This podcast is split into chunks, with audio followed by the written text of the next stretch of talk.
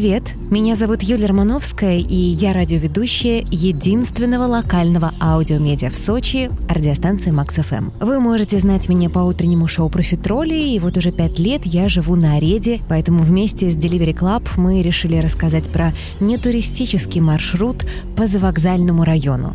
Это проект «За курортным». Давайте начинать.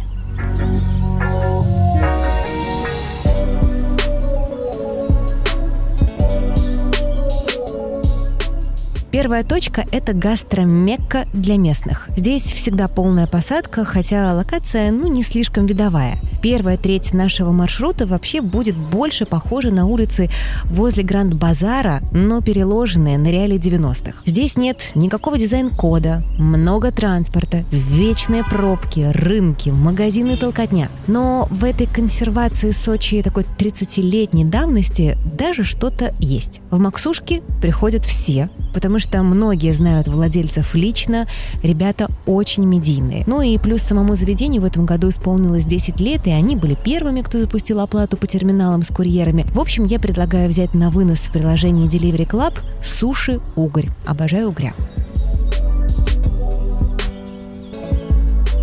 Перед тем, как совершить короткое путешествие в прошлое, я хочу обратить внимание на этот памятник Жукову. Кажется, он стоит в самом неподходящем на свете месте. При этом памятник поставил не муниципалитет, а жители микрорайона Ареда.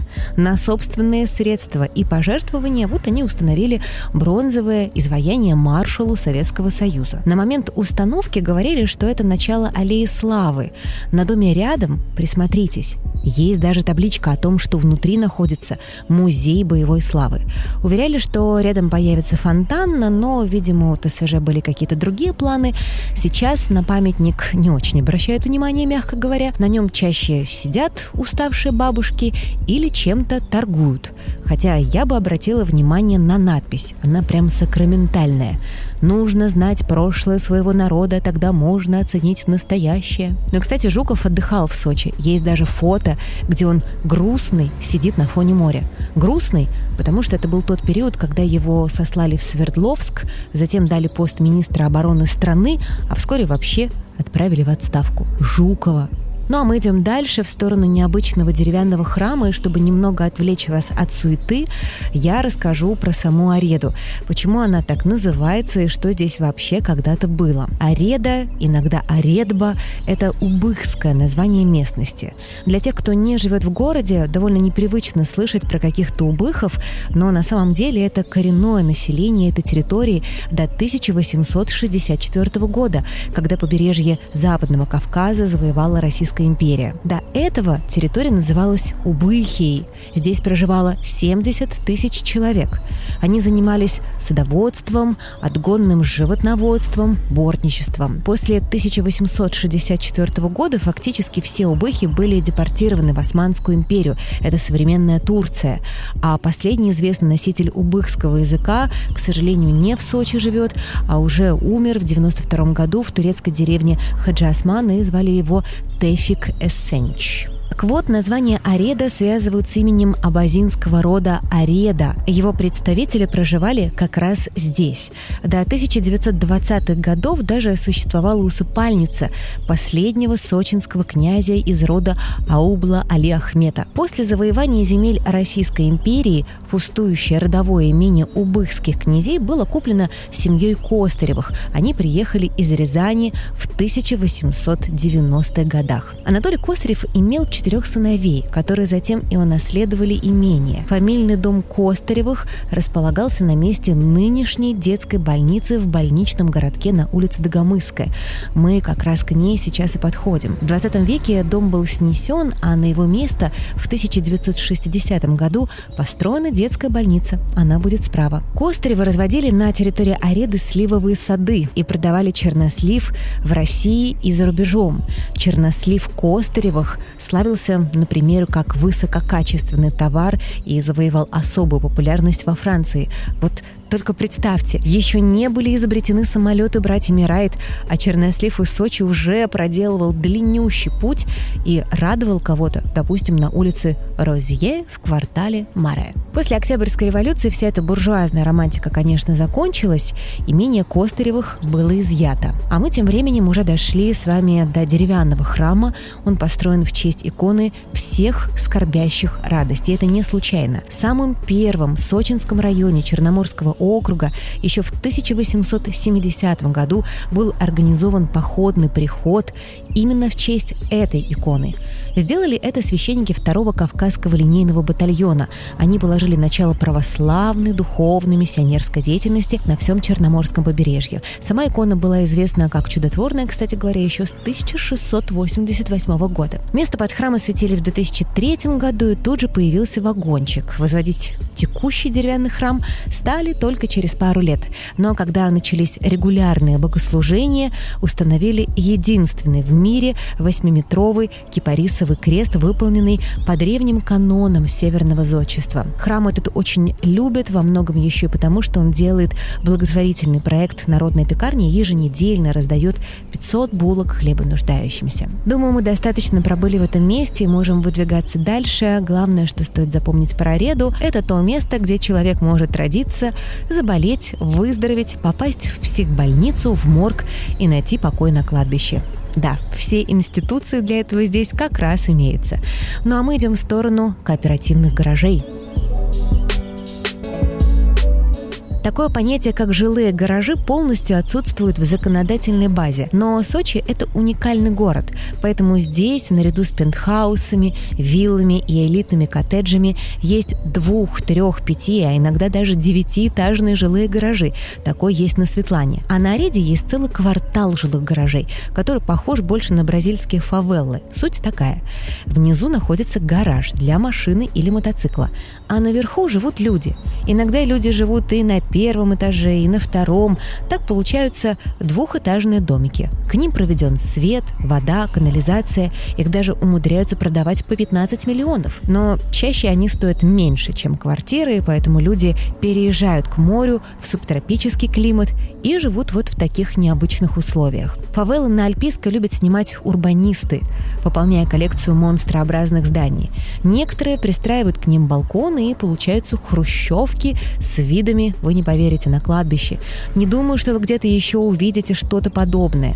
Когда сюда придут граффитисты и муралисты, они, вероятно, сделают этот район более дружелюбным, но сейчас это совершенно другая история. Обратная, неоткрыточная сторона Сочи. Давайте освежим голову и сходим с вами в парк на углу Альпийской и Туапсинской. Названия у этого парка нет.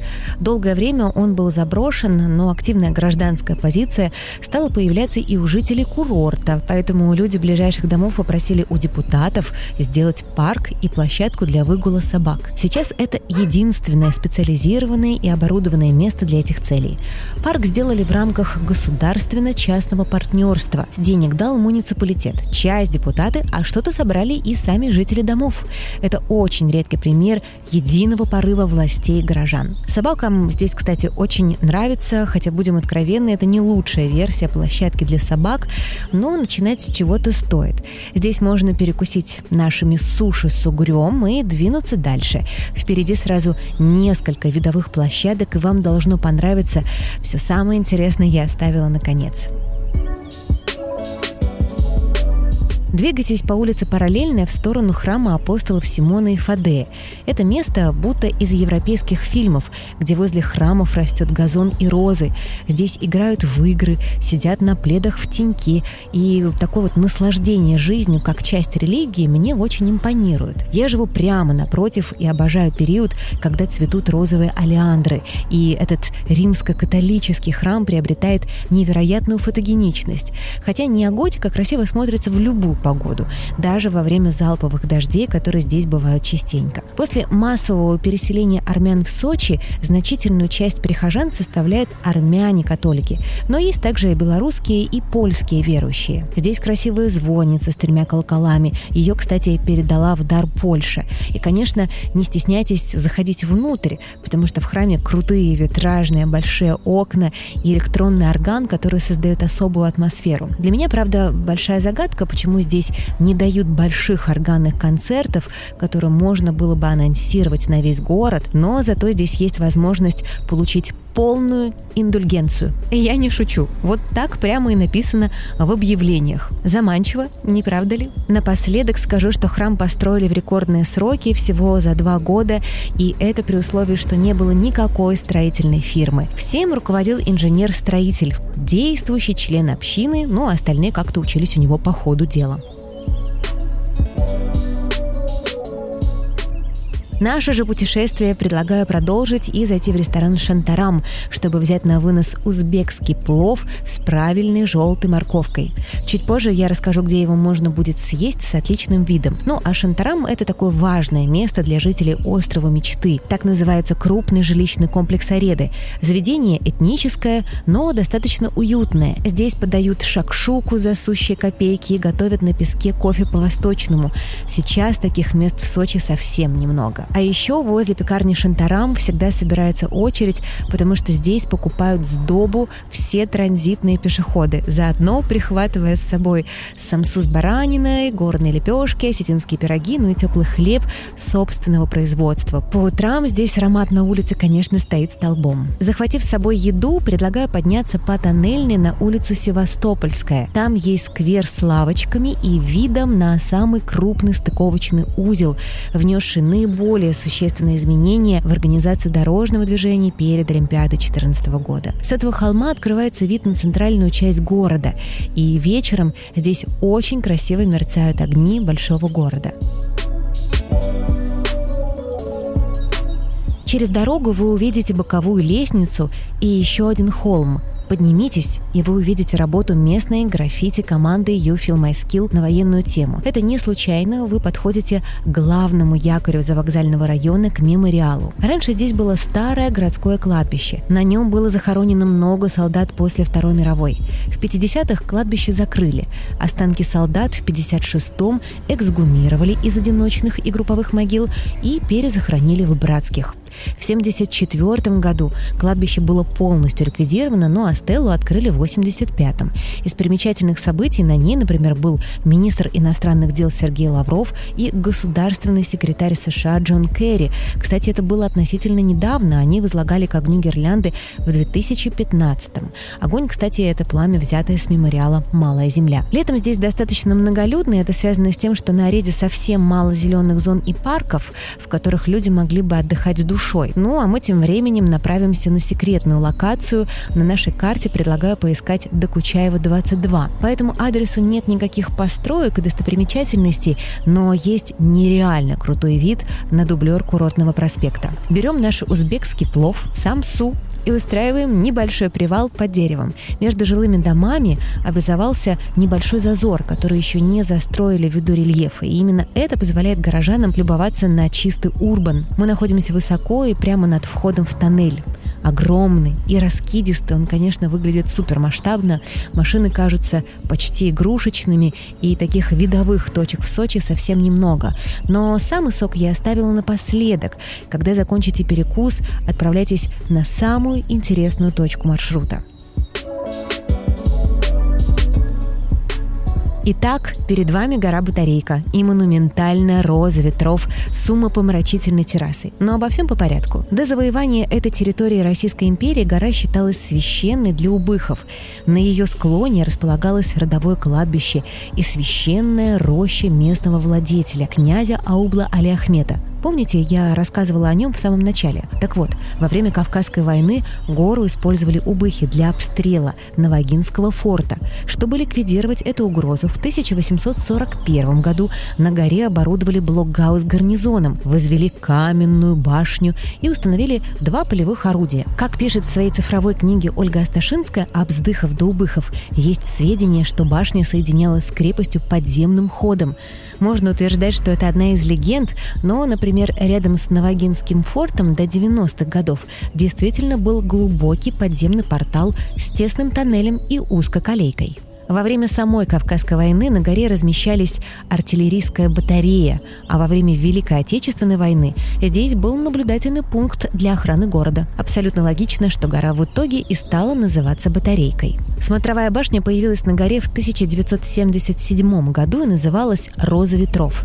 В 70-х она была красивой, изысканной, легкой 20-метровой конструкцией, которую создавали художник, архитектор и инженер. Но дальше что-то пошло не так. Когда у башни возник возникли пластиковые окна, ну, совершенно стало ясно, что 90-е слишком далеко распростерли свои руки.